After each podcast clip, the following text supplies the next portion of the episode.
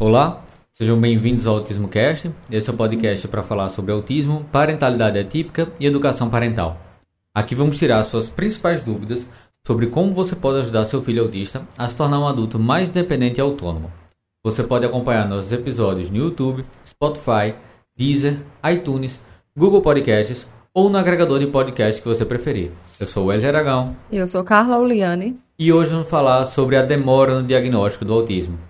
É, o que faz o diagnóstico demorar, quais são os erros que tanto os profissionais como os pais podem cometer que acabam atrasando esse diagnóstico, né? Uhum. É, mas antes de começar, a gente tem que falar por que o diagnóstico é tão importante. Ele é importante para várias coisas, né? Mas eu acredito que, que eu sempre oriento né, as famílias a buscarem o laudo, justamente para poder ter direitos na verdade, não ter direitos, já os direitos já existem, né? mas para que eles possam correr atrás desses direitos. Muitas vezes o médico fala que a criança é autista apenas de boca, ele não, não escreve, não, não, não, não dá um laudo né, completo, não carimba. E isso acaba dificultando muito a vida das, das, das famílias, porque eles já falam que a, ele já fala que a criança é autista, mas ele não dá um laudo. Então, sem o papel, sem esse laudo, os pais não conseguem, por exemplo, é, um, um BPC, que é um, um benefício de prestação continuada, se você estiver dentro dos critérios, claro. É, a questão do plano de saúde também, exigir que o plano de saúde faça a cobertura do tratamento. E tantos outros direitos que os autistas têm. Por isso que é tão importante é, esse laudo bem explicado, direitinho, é, escrito, né, e não de boca. E até porque também tem não só a questão dos direitos, mas até a aceitação dos pais, né? Muitas vezes os pais ficam na fase da negação, ficam procurando vários e vários motivos para o filho, para não aceitar que o filho é autista, quando ele de fato é. E aí o laudo vem como é, seu filho é autista, então é, vamos trabalhar daqui para frente. Assim, a aceitação da família e também do próprio autista, né? Dependendo da idade, como muitos, é, muitos que a gente conheceu esse ano que foram diagnosticados já na vida adulta, eles falam que depois do laudo, realmente a vida deles é, a gente, claro, não pode falar por todos, mas os que eu conheço, os que eu já conversei, você também, eles falam que realmente é, ajudou para a identificação mesmo, né, deles poderem se reconhecer e entender por que, que eles têm alguns comportamentos diferentes, ou por que, que eles são diferentes, e, ajuda, e ajudou também na aceitação deles. Então, eu acredito que esse ponto que você levantou é importante. Ajuda tanto na aceitação da família, como, no próprio, como na aceitação do próprio autista, né? E... Entender quem de fato ele é, né? E pegando esse gancho dos direitos, é, aquela coisa, né? Quando ele tem alguns direitos que a criança tem, tem direito. É, totalmente redundante isso, mas tudo bem. É, tem direito de correr atrás dos direitos. É, ela tem, é, é, ela a hora tem, deu em branco assim. Ela tem acesso àquele direito mesmo sem o laudo, como por exemplo, no caso, a, inclu, a inclusão e tal. Não é precisa de laudo para haver inclusão em sala de aula. Mas é, tem outros que precisam do laudo. Mas, infelizmente, algumas escolas, assim, não posso dizer pelas públicas, né? Porque a minha experiência, a maioria são com escolas particulares. Mas já aconteceu casos da escola não fazer nenhum trabalho de adaptação é, enquanto a criança não tivesse o laudo. Acontece é, isso mas também. Tem, tem escola que mesmo com laudo nega. Então, é, assim, tem a criança... Não, é só pra não é, parecer óbvio. que é uma, uma regra geral, tipo assim, sabe? Né, já aconteceu, sim, da escola não é, tô não. falando que a criança tem direito. A escola Sim. fazer o que a criança tem direito é outra fazer história. Fazer o que é o correto, né? É, mas, ah, obviamente, até o laudo facilita nesse caso. Sim. Mas também a gente tem que levar, tô levantando a questão que o laudo é necessário para, para por exemplo, é, o plano de saúde ser obrigado a cobrir o tratamento, é, o pai conseguir cobrar do SUS, do serviço público da sua cidade, para que tenha acesso é, o BBC, BBC, isenção de plano de saúde, isenção de plano, plano de saúde, não. não. Do, IPVA, do IPVA em alguns estados e por aí vai. Sim. A Helene colocou, foi o que aconteceu comigo. O neuropediatra deu o diagnóstico, mas não detalhou. Eu acho um descaso conosco. Isso acontece bastante. Deles falarem de boca e não entregarem por escrito. E aí, tipo, os pais não conseguem nada com isso. Tipo, eles sabem que é autista, mas ele não leva um laudo para a escola, não leva um laudo para né, a questão do plano de saúde, não corre atrás de direitos, porque ele não tem um papel, ele não tem um documento. O laudo ele é um documento. E aí, se ele fala de boca, não, não serve, né? Infelizmente. boca- Só atrasa a vida das famílias. De boca até a própria família E da própria é- criança, e né? Legalmente não, não vale. Sim. A questão é essa, o laudo não é simplesmente um documento médico, Sim. é um documento legal. Sim. Justamente. É... E, Carla, o que o médico precisa para ele fechar o diagnóstico de autismo? Olha, quando o médico ele faz uma avaliação cuidadosa, criteriosa, né? E que ele realmente tem experiência no assunto, não é aquela consulta rápida, né? Que a pessoa entra, a criança entra, olhou, Ou nem olhou? É às virose. vezes, às vezes nem olhou, nem. É, enfim. Mas assim. É, e ele precisa de fato conversar com essa família, né? Se o pai for melhor ainda. Ou se não for casado, vai a avó, a pessoa que convive com a criança. É importante que as pessoas que mais convivem com a criança, porque são as pessoas que estão no dia a dia, né? E que, que convivem diariamente. Então, é importante ouvir essa família. É, a gente vai falar mais adiante também, né, sobre a questão do, do como os terapeutas podem contribuir como, é, com a elaboração de relatórios. Isso também ajuda bastante, relatórios da escola. É importante que o médico também interaja com a criança, né? Porque às vezes fica só focado na família e não interage com a criança, não senta para brincar com a criança, não vê como é a interação. Então, são muitos fatores. Eu acredito que são, é, são pequenas coisas né, que é, acabam favorecendo. Mas, infelizmente, é, a gente também vai falar sobre isso hoje. é, às vezes não acontece essa avaliação tão detalhada. E isso dificulta na hora da, da consulta, e até mesmo se vai fechar ou, ou descartar o diagnóstico.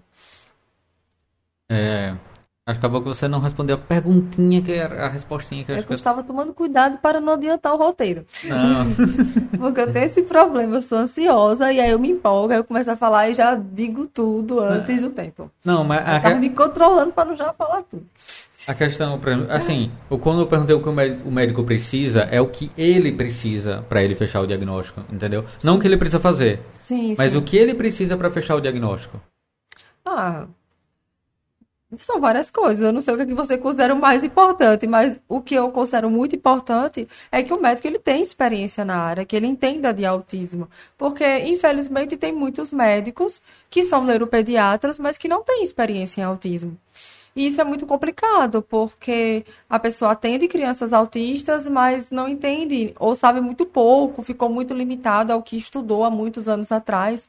E eu acredito assim, a gente já falou sobre isso em outros podcasts, que como tudo na vida, o processo de aprender envolve também você aprender, desaprender, aprender novamente, porque as coisas estão sempre em constante evolução, as coisas estão sempre se atualizando.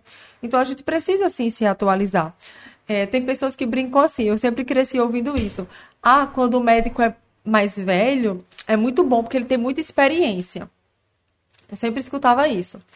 E quando, quando é o jovem, né, quando é aquele recém-formado, né, que é residente, enfim, é bom porque ele, ele tá tudo fresco na cabeça, tá tudo assim, sabe?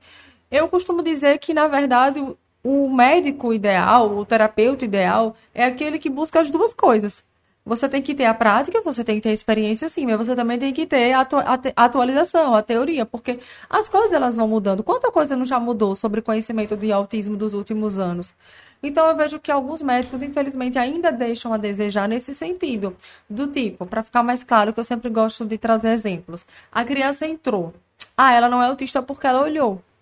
Sabe, eu, eu recebo muito esses relatos de mães. Ah, ele não pode ser autista porque ele olhou para mim. Ou então, ah, ele não pode ser autista porque ele, ele me chamou para brincar, tipo, teve intenção de se comunicar, é, iniciou uma interação. Mas é quando você vai investigar mais a fundo, a criança até inicia, mas não sustenta, ela não consegue manter o foco, a atenção, não consegue é, fazer a troca de turnos durante a brincadeira. Então, acredito que é primordial que o médico ele tenha experiência é, em autismo, que ele se atualize, estude e eu acredito que esse seja o ponto mais importante. Eu não sei o que foi que você pensou, mas você pode complementar. Não, é porque talvez eu não tenha formulado a pergunta direito. É, talvez tenha sido isso. A questão é eu, que eu quis levantar é que o médico precisa ter certeza. Quando o médico tem experiência, ele consegue ter a certeza do diagnóstico mais rápido.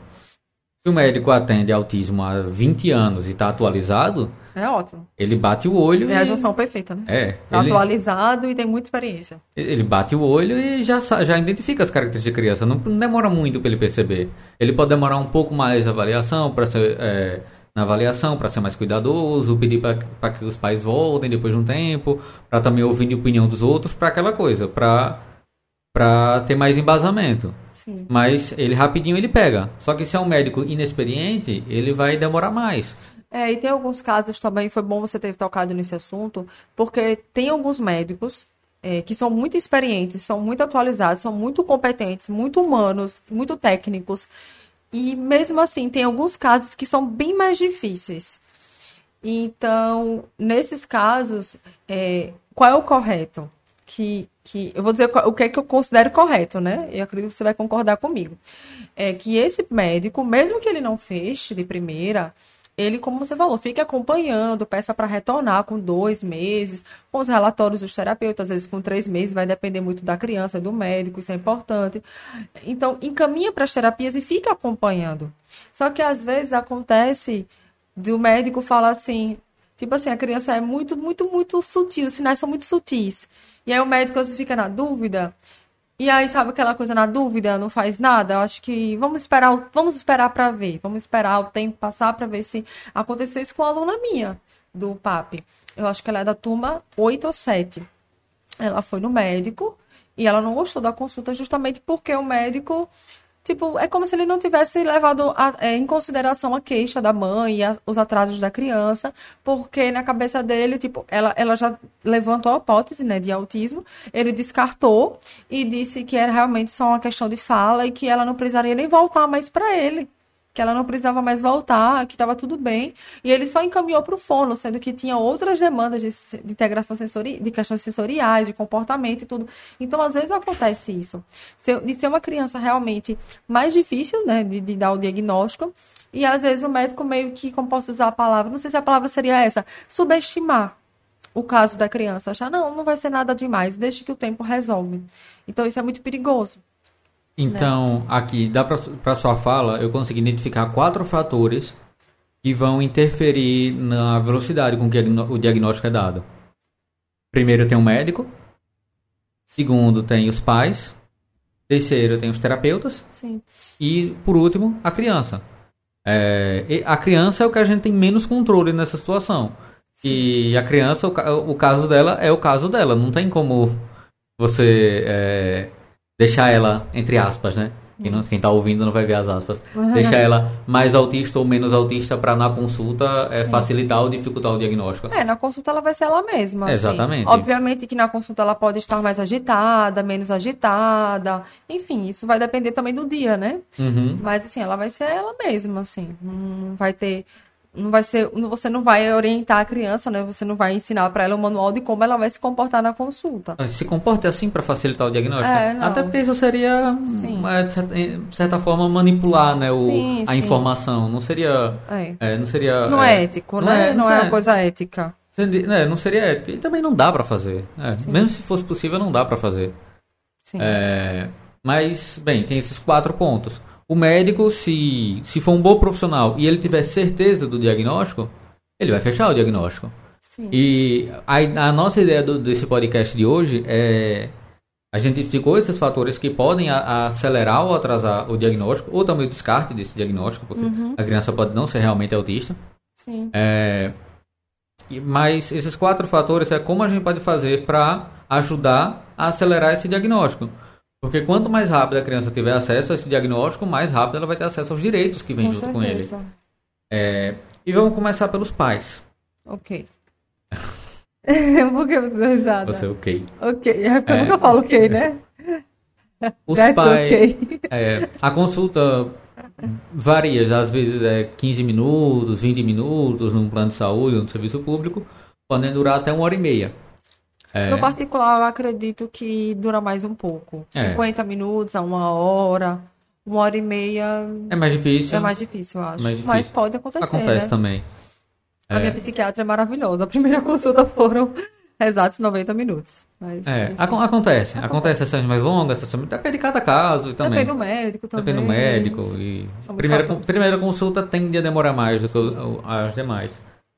Mas, de toda forma, você contar tudo o que aconteceu com a criança, tudo, contar com sua cabeça é... É muita coisa, É muita né? coisa, né? Principalmente se a criança já tiver seis, sete. Imagine quantas coisas já aconteceram né, ao longo desses anos todos. Então, Com dois anos já acontece bastante coisa na vida da criança. os pais precisam se preparar para essa primeira consulta, né? Com certeza, muito. E uma dica bacana que a gente conversou é justamente os pais fazerem uma espécie de relatório, né? No início meio que assusta. Como assim relatório? Não sou terapeuta, não sei fazer relatório e tal. Mas pense comigo, não é um relatório avalia- de avaliação, né? Com dados de avaliação, enfim, não, não é nada disso. Seria realmente um um histórico da criança com alguns pontos importantes. Vou dar um exemplo para ficar mais fácil. Ah, a criança começou a falar com um ano começou a dar tchau, mandar beijo. E aí, com um ano e meio, entre um ano e meio e dois anos, ela parou de falar, ela parou de dar tchau, parou de mandar beijo. Então, esse fator perda de habilidades é um fator importante que deve ser levado em consideração e que deve ser dito ao médico. E às vezes na consulta, né, passa muito rápido, é muita coisa para falar e você pode acabar esquecendo de uma coisa que é muito importante. Como já aconteceu com uma mãe de um, de um paciente meu, agora ele não é mais um paciente, ele mudou de estado, que ela esqueceu de falar para a médica que ele teve duas convulsões. Ele teve duas convulsões febris e ela achou que tipo era coisa normal criança. de criança, que era coisa que acontecia com todas as crianças, uma vez ou outra, entendeu? E aí eu conversei com ela, eu disse, não, mas você precisa falar para médica e tudo mais, porque epi- epilepsia é, um, é uma comorbidade, né? Um diagnóstico secundário, né? Muito comum, é, que vem junto, junto com o autismo. Eu não lembro exatamente a porcentagem, você que lembra mais do que eu. 30%. Acho que é uns 30% isso. E aí ela ficou toda preocupada porque não tinha dito e tal. Aí eu falei para ela, não anote, porque você pode anotar tanto no papel como fazer um roteirozinho no celular. E aí você leva pro médico. E assim, ela fez, aí a médica meio que deu uma bronca nela. Só que, tipo, não deu uma bronca, assim, não foi bruta, né? Assim, grossa. É, até porque eu fui na consulta e eu tava junto e ela, E e, essa ela, médica- ela não é assim, ela é um amor. Mas ela disse, nossa, por que, que você não falou isso? Isso é muito importante, você não pode deixar de falar isso. Só que ela realmente não fez por mal. Ela não imaginava que essa informação fosse tão importante e fosse fazer tanta diferença, né? E aí, depois disso, eu já orientei ela para que ela anote. Inclusive, eu estou fazendo isso, porque eu sou uma pessoa que go- gosto muito de conversar. E eu acabo pegando amizade, né? Fazendo amizade é, com os médicos que eu vou. Eu fico conversando e tal, aí conversa uma coisa, conversa outra. Minha psiquiatra mesmo, a gente conversa que só. Aí eu tô criando esse hábito de anotar. Eu, às vezes eu coloco tópicos, né? Obviamente. Não precisa escrever tanta coisa, mas eu coloco tópicos. É, do que é que eu vou perguntar ao médico, das coisas que aconteceram nos meses passados, como foi a questão da medicação, coisa e tal. Então eu sempre faço isso, esse roteirozinho. E eu acredito que isso ajuda muito para os pais também, porque na hora da consulta a criança pode estar muito irritada, muito agitada, e aí os pais ficam preocupados com a criança, às vezes ficam preocupados com a criança, é, sei lá, pegar alguma coisa, quebrar alguma coisa da sala, enfim, porque os pais ficam preocupados né, com essas coisas. Então são muitas coisas para você dar conta ao mesmo tempo, para você lembrar. Então, eu acredito que é muito importante. Engraçado que teve até uma, uma, uma, uma aluna, não, ela não é minha aluna, não, ela é minha cliente de consultoria, que eu, a gente deu essa sugestão para ela, né? é, e aí ela disse: Não, eu já estou fazendo já, já estou fazendo um relatório, já escrevi não sei quantas páginas e tal. E assim, e o, o bom dela é que ela é muito boa de descrição, sabe? Ela é uma pessoa assim que ela sabe descrever e, e ela tem um poder de síntese muito bom. Então, ela conseguiu fazer um relatório bom, completo e ao mesmo tempo sucinto. Não foi uma coisa de tipo 20 páginas, entendeu? E isso ajudou bastante na consulta, bastante mesmo. E é importante, né? Até porque às vezes o médico recebe os relatórios dos terapeutas da escola, mas da mãe não precisa necessariamente você entregar para ele. Você pode mostrar para ele ou você pode é, olhar os tópicos que você escreveu lá e falar. Teve até um caso de um autista adulto que a gente conhece, que foi diagnosticado agora nesse período de pandemia, que a Eu mãe, já sei quem é. a mãe teve que... A mãe não ia, é, ele Ah, também já é tá. adulto, já não mora com ela, Eu né? achei que era outra pessoa, mas agora eu sei quem é. A- já, já mora sozinho e tal, e a mãe não pôde participar, mora outra cidade. Aí ela foi escrever o relatório dela pra detalhar a infância dele, né? Em duas páginas, Foi. ela conseguiu resumir a infância dele. Muito bem resumido, final. Um poder de síntese muito bom, viu? Aí isso ajudou a consulta muito. Sim. Tanto é, que, o- tanto é que o diagnóstico saiu em uma consulta. Na primeira consulta foi. Não precisou de, ah, volta daqui três meses. Não. Não. uma consulta já resolveu. Isso ajuda bastante, viu? Facilita é. muito a vida. A mesma Tanto coisa, do autista como da família. A mesma coisa no seu, no seu caso, você, é, quando vai para consulta, é, você felizmente tem acesso a uma consulta mais demorada, de uma Sim. hora, mas a, as, os pais que estão com plano de saúde, ou no SUS, por exemplo, é, é muito, muito rápida. Rápido, e aí, no, no, seu caso, você tenta assim não se perder na conversa, porque você tem tempo para conversar e com o médico. Porque eu também respeito o tempo do outro paciente que vai entrar depois é. e tal. E eu não quero atrasar a médica, nem a outra pessoa que está esperando. Mas é como você falou, no caso do plano de saúde do, é, e do Sistema Único de Saúde, né, o SUS, muitas vezes a consulta é mais rápida porque precisa que outra. A demanda é muito grande. Então, realmente, não dá para você falar tudo em apenas uma consulta. E demora para ter o retorno muitas vezes, demora para marcar a primeira consulta, demora, entendeu? Então, tudo isso. É por isso que é bom a gente. É, eu, não, eu não sou uma pessoa muito boa de síntese. Eu aprendi a ser mais objetiva, a ter, trabalhar mais isso em mim por causa da convivência com o Wesley. Eu sou uma pessoa mais de fazer análise, eu gosto de analisar, eu sou uma pessoa mais subjetiva. Quem me acompanha aqui mais tempo sabe. Mas realmente é, a gente tem que aprender ser, ser sucinto. Até porque levar um, um relatório de 20 páginas ou querer falar tudo da vida da criança em mínimos detalhes não dá certo, não dá. Até porque o, o, médico às vezes acaba se perdendo no meio de tantas informações, sabe? Porque claro que tem não que uma informação seja mais importante do que outra, mas tem aquela que é bem relevante e que pode sim auxiliar na hora do diagnóstico, né? Para que ele possa entender e ver se a criança preenche os critérios diagnósticos para o autismo. E é como, você, como a gente falou, anotar vai ajudar você a ser mais objetivo, é. ser mais direto, não é, perder tempo e também não esquecer de nada. Sim. Mas também tem, tem uma ferramenta que você sempre indica para os pais, que é fazer vídeos. Sim, vídeos curtos de preferência também, porque como as consultas costumam ser rápidas, vídeos de até um minuto eu acredito que seja suficiente. Você pode fazer vídeos da criança no meio de outras crianças, dela interagindo, como é o brincar dela, se ela fica na brincadeira, se ela sustenta a interação, é, se ela faz alguns comportamentos restritos e repetitivos. Eu vou dar um exemplo. Eu até estava conversando com você sobre isso. É, um, esse meu paciente que mudou de estado, né? A mãe mandou um vídeo para mim que dele, ele foi para um aniversário, é, assim, só família mesmo, pessoas próximas mesmo, tipo, que moravam próximo. E aí as crianças estavam brincando e ele não interagiu com as crianças em momento nenhum. Ele ficou andando em círculos. Ele ficou andando em círculos, era, não era girando em torno do próprio eixo, ele estava é, é, arrodeando, fala arrodeando aqui no Nordeste. Ele estava é, girando em torno. Girando em torno, é mais certo, de um poste, tipo, de uma. Não era bem um coluna. poste, uma coluna. Isso. Às vezes esqueço o nome das coisas.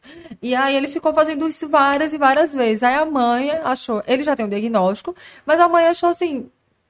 Assim, tipo, diferente, né? Porque ele nunca tinha feito desse jeito. Normalmente ele fica correndo para um lado para o outro e tal. Só que ele realmente tá, está apresentando mais comportamentos restritos repetitivos. E aí ela filmou e me mandou. Então um vídeo desse ajuda na consulta, porque ela ia falar para ele assim: olha, doutor, ele ficou a noite toda, ele não interagiu com as crianças em momento nenhum. Tenha vídeos que ela. Tem vídeos também que ela fez que ele está junto com as crianças. Mas é aquela coisa, está no meio das crianças, mas ele não está brincando, ele não está interagindo, ele não está em contato com as crianças. Às vezes ele está fazendo os comportamentos repetitivos, ou então ele está focado em outra coisa, ou então ele está próximo da criança porque está interessado no brinquedo específico, entendeu? Então esses vídeos eles ajudam sim. Não precisa mostrar vários vídeos, mas eu acredito que vídeos curtos ajudam também bastante. Até porque, se a gente for pensar na consulta, é um momento específico. A criança é um retrato Sim. Né, da criança, é um momento único dela. Ela pode, é. ela tem vários momentos ao longo do dia, ao longo Sim. da semana e tal. E o médico não, não vê isso, não né? vê. E felizmente hoje com a tecnologia podemos é, fazer vídeos é uma coisa muito fácil, uhum. muito acessível. Dá para gravar a criança em qualquer, em qualquer momento, em qualquer situação, né? Lembrando que tem criança que não gosta muito de ser filmada, né? Quando você começa a filmar, ela para de brincar, ela para de fazer atividade. Aí, nesses casos, é bom você tomar um pouco de cuidado para que ela não perceba, né? Que você está filmando. Alguns pais não conseguem filmar de jeito nenhum. Aí eu falo, às vezes, assim, faça um áudio. Principalmente quando a criança tem muita colalia. Eles falam, Carla, ela tá com muita colalia, o que, é que eu faço e tal. É, e aí, é, quando é assim, os pais dos meus pacientes, não, faça um áudio, você me manda já que você não consegue filmar, entendeu? É uma possibilidade também. Dá pra deixar o celular escondido. É Mas porque... tem criança que é muito, muito esperto. É porque... Quando difícil... vê o celular... A verdade é que dificilmente o pai vai largar o celular da mão. Assim, é... É... Aí é difícil deixar. Vou deixar o celular meia hora parado ali, é difícil. É. Mas dá pra até usar a câmera de segurança, essas coisas, depende da possibilidade. Tem possibilidades, né? Sim. Não necessariamente você precisa fazer exatamente o que a gente tá dizendo. Sim, sim. É... E como os terapeutas podem ajudar? Ah, os terapeutas podem contribuir bastante é, principalmente com o relatório. Eu acredito que um relatório bem elaborado, completo, não precisa ser um relatório tão extenso, porque, como eu falei, é, são muitas coisas, né? Porque tem o TO, tem a TO, tem a psicóloga, tem a fono, aí tem a escola, aí tem as anotações da mãe, fica realmente muita coisa para o médico ler. Então, um relatório bom, com, é, completo, com os dados de avaliação que foi observado e não precisa também ser algo muito extenso. É, eu acredito que o relatório dos terapeutas ajuda muito no, no, no diagnóstico. Inclusive, é uma coisa que eu estou falando bastante sobre isso né, nos, últimos, nos últimos vídeos, na Semana do Autismo e tal, porque é, a equipe multidisciplinar ela é muito importante e ela ajuda muito na hora de fechar o diagnóstico. O psicólogo, o fonoaudiólogo, o terapeuta ocupacional e por aí vai. É, mas que a gente sabe que quem dá o, o diagnóstico final, né? Quem bate o martelo é o médico, né? Quem vai fechar o diagnóstico é o médico. Mas é importante que essa equipe avalie a criança e passe as informações para o médico. Então, nesse, nesse relatório, é muito importante que o, o fonoaudiólogo ou terapeuta, ele seja claro que ele passe as informações de forma verídica, né? Não vou dizer, não vou dizer nem se a pessoa, não, não vou nem dizer verídica, porque verídica, se não for verídica, parece que a pessoa está mentindo. Mas assim, que seja claro e que ele não tenha medo de falar o que foi observado. Entende? Por que, que eu estou dizendo isso? Porque eu já fui essa profissional de no início ficar com receio, ai meu Deus, o que, é que eu vou botar no relatório? E se eu colocar alguma coisa que vai induzir o, o diagnóstico e tal, e, e, eu ficava com aquela peso, aquele peso, aquela culpa, enfim. Mas hoje eu vejo totalmente diferente. O nosso papel enquanto terapeuta é muito importante, porque a gente está com a, a, criança todos os dias durante a semana, todos os dias durante a semana. A gente está com a criança é, todo, toda semana, né? E o médico só encontra de dois, dois meses, três em três meses, então isso demora muito. É importante que a gente faça esse relatório o mais completo possível e não tenha medo. A gente não vai colocar é, laudo, a gente não vai dar diagnóstico, mas a gente deve colocar aquilo que foi observado na avaliação, as características que a gente observou, e a gente pode sim levantar a hipótese diagnóstica. E essa questão, né, de... Só, só não fechamos o diagnóstico, é. né? E essa questão de induzir o diagnóstico, de certa forma, é o papel do terapeuta, né? Induzir para aquilo Sim, que ele avaliou. mas eu não tinha essa maturidade no início, quando eu comecei a atender autismo. Eu ficava com receio até mesmo da família ler o relatório. Então, por isso que é importante ter esse feedback com a família, ter os objetivos bem alinhados. E quando você fizer a avaliação, você chamar a família, você passar para a família o que foi observado e, e, e falar mesmo, entendeu? Porque também não adianta você fazer um relatório e aí você coloca lá que você observou características de autismo e você entregar para essa família sem você conversar, sem você preparar essa família, porque ela pode simplesmente ir para consulta e não levar o relatório. Já aconteceu isso comigo. É, a, a mãe, a gente conversou, a gente deu feedback, a, a psicóloga fez o relatório, eu fiz o relatório. Como no relatório tinha é, descrevendo algumas características de autismo, inclusive a psicóloga colocou como hipótese diagnóstica, simplesmente a mãe não levou os relatórios e a médica só deu TDAH, ela não fechou o autismo. Entendeu? Então, é, hoje eu tenho uma visão totalmente diferente, porque, como eu falei, que eu acabei me confundindo, eu falei que os terapeutas estavam todos os dias, mas o que eu quis dizer, acredito que deu para entender, que os terapeutas estão com, as, com, as, com a criança é, toda semana, encontra toda semana, uma, duas, três vezes por semana, e o médico demora mais, né? Por isso que os terapeutas são tão importantes, porque eles veem a criança com mais frequência, né? E eles vão ter uma visão específica de cada área também, né? Com certeza. Agora, agora no caso, é, até a, uma, os pais encontraram a terapeuta como você no início, que tinha, tinha mais insegurança, mais receio. receio, ou até não necessariamente como você, mas que omite informações. Sim. Mas a, a, o terapeuta acha que não é autista, mas vê sinais e acaba omitindo isso. É, acaba fazendo um relatório incompleto. Na verdade, o tendencioso ao contrário. A criança tem sinais, mas ela está escondendo esses sinais. Sim. Entendeu? E ela vê os sinais, mas ela esconde no relatório, por exemplo. O que, é que os pais podem fazer? Ah, Eu acredito que tudo a gente primeiro busca resolver no diálogo, né? A gente conversa, explica para os terapeutas a importância do relatório, que é importante que ele seja o mais claro possível, que ele descreva os, os, os- os sinais, porque assim, é, já aconteceu um caso assim é, comigo também. Na verdade, não foi um paciente meu, foi um o filho de uma cliente minha de consultoria, que o, as terapeutas fizeram um relatório, mas o relatório ele estava muito bom, muito completo, com os dados ótimos, todos os dados da avaliação do protocolo que eles aplicaram, aplicaram, até o VibMap. Só que eles em nenhum momento do relatório eles colocaram as características da criança, as dificuldades da criança, é, realmente os comportamentos e, enfim, é, que preenchiam os critérios do autismo. Eles ficaram focados unicamente em descrever o que foi observado na, na aplicação do, do, do VibMap e colocou lá o que a criança já conseguia fazer, o que a criança não conseguia e tal. E claramente isso atrapalhou a consulta. Claramente, porque se você pega, se você pega o relatório, eu sei porque eu li o relatório, eu li, eram 22 páginas, eu li o relatório todo. Quando você lê aquele relatório, você não diz, não, esse menino não tem autismo. Entendeu? Porque realmente ele teve um- uma evolução absurda em um pouco período de tempo com as terapias. E que bom, né? Que bom que ele evoluiu. É, mas aí o que que acontece? Os terapeutas, nossa, ele evoluiu, ele aprendeu isso e aquilo, e as dificuldades dele foram, foram minimizadas, e bererê, berará, aquela coisa toda. Se empolgaram muito, mas aí não só focaram no que ele já estava dando conta de fazer, naquilo que ele já sabia fazer, mas não colocou as dificuldades e não colocou as características do autismo. E aí isso deixou o médico confuso. E aí a mãe não conseguiu o diagnóstico, entendeu? E ela precisava para poder conseguir a redução de carga horária. Então, essas coisas podem acontecer também. Porque o médico disse, não, mas ele tinha todas as características, mas nesse relatório que eu vejo aqui da- dos terapeutas, ele.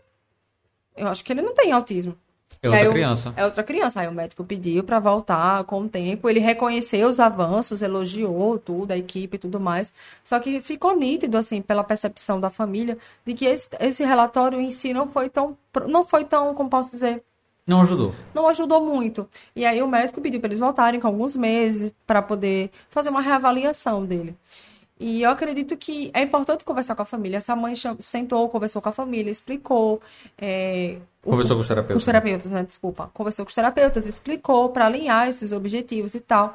E deixar claro, né, que o relatório estava muito bom, mas que em nenhum momento eles citaram as características do autismo, nem sequer colocaram hipótese diagnóstica de autismo, entendeu? Então isso acaba dificultando muito a vida da família, da criança, enfim. Não sei por que os terapeutas fizeram isso, talvez por medo, por receio, como eu também já fui no início.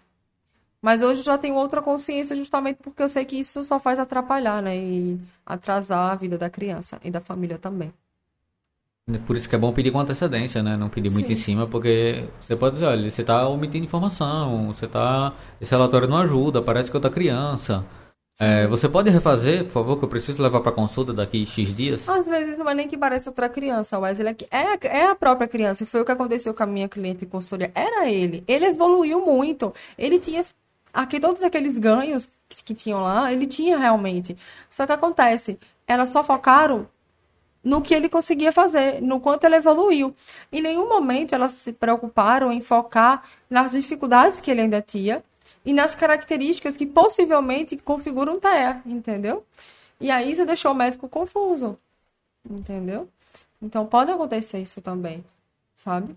Mas assim, pode acontecer também, né? Da família ler o relatório e dizer, não, esse aqui não é meu filho, esse aqui é outra criança. Pode acontecer também. Mas não foi esse caso específico, né, que eu comentei. E agora a gente vai falar um pouquinho do médico, né? É, a primeira coisa, eu acho que é o que fazer quando o médico tá demorando demais para dar o diagnóstico. Olha, eu vou ser bem sincera, pela minha experiência, pelas mães que me acompanham, meus alunos que sempre conversam comigo, é, eu acho assim, se o médico não não for claro, no sentido assim de dizer, olha, ele é muito, se ele realmente for, é muito sutil, não é uma coisa que é tão, como posso dizer, Perceptível. perceptivo assim nesse momento para poder fechar. Eu preciso que ele encaminhe ele para as terapias, ouvir a- os terapeutas, né, o feedback deles, os relatórios e tal. Eu acredito que é uma coisa. Agora, se for aquele médico que fica, não, não, não, tudo que a mãe fala ou o pai fala diz que não, que, era, que é coisa da cabeça, de que é assim mesmo, que toda criança tem seu tempo, que não tem como ser autista, não tem como ser autista porque ele olha, porque ele isso, aquelas ideias bem fechadas e estereotipadas, né, do autismo. Então, nesse caso, se é um médico que você vê que é muito difícil, assim, de, de de escutar mesmo, de é, tentar entender o caso, até mesmo ampliar sua visão sobre o autismo, eu sugiro trocar. Porque já tive vários relatos de alunas minhas e de seguidoras também, de que, tipo, levaram pro médico, Aí, vixe, sabe quando você sente assim, não, não, não gostei, não, não foi legal, não me ouviu, não respeitou a minha, a minha queixa, não levou em consideração as coisas que eu observei, que eu que sou mãe, que sou pai, que estou ali no dia a dia com ele, e ele não levou em consideração, como se fosse coisa da minha cabeça, sabe? E aí elas trocam, e assim, até hoje eu nunca vi nenhuma mãe se arrepender por ter trocado, entendeu? Aí eu, aí eu que, que eu oriento, né? Procurar um médico um neuropediatra ou um psiquiatra que tem experiência em autismo. Procurar em grupos de mães, sei lá, do, do, WhatsApp, do Facebook, enfim, hoje tem muitos grupos, né? Procurar algum grupo da sua cidade ali para é, buscar um médico que tenha experiência na área, né? Que tenha experiência no assunto, para que você também não encontre uma outra pessoa que, vai, que você vai se frustrar novamente, né? É porque não adianta você trocar de médico só para perder tempo, né? É. E também, assim, é, tem pais que, mesmo gostando da primeira consulta, eles gostam de procurar uma segunda opinião. Acontece.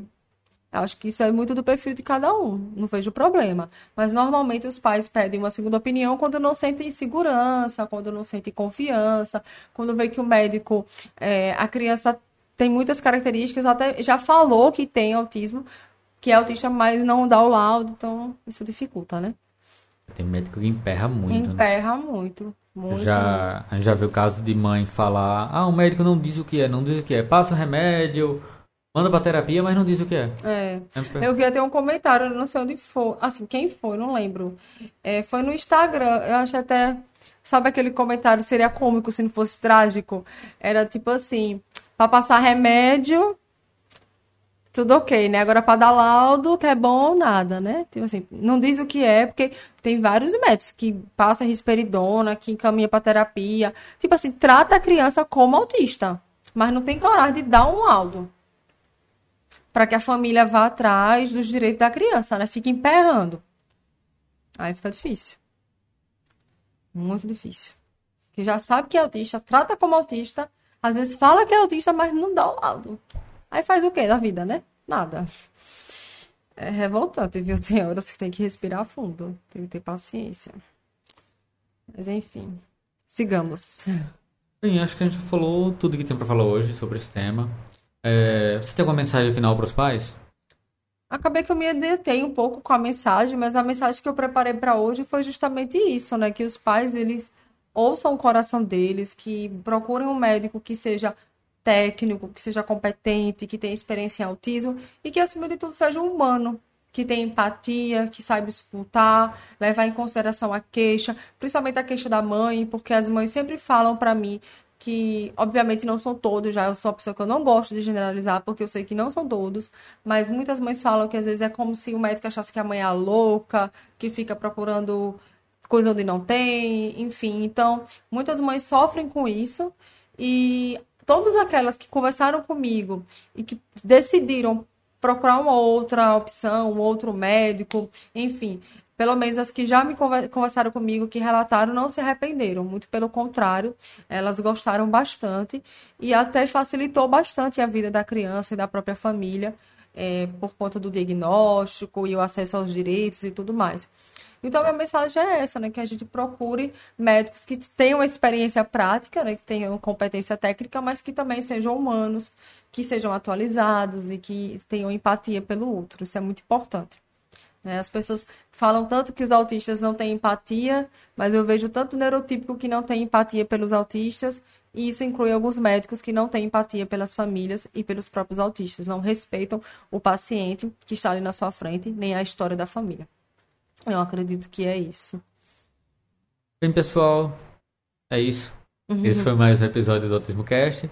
Você pode acompanhar todos os nossos episódios no YouTube, Spotify, Deezer, Google Podcasts, iTunes ou no agregador de podcasts que você preferir.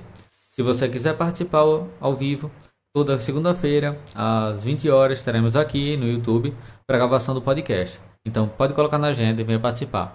Um abraço e até mais.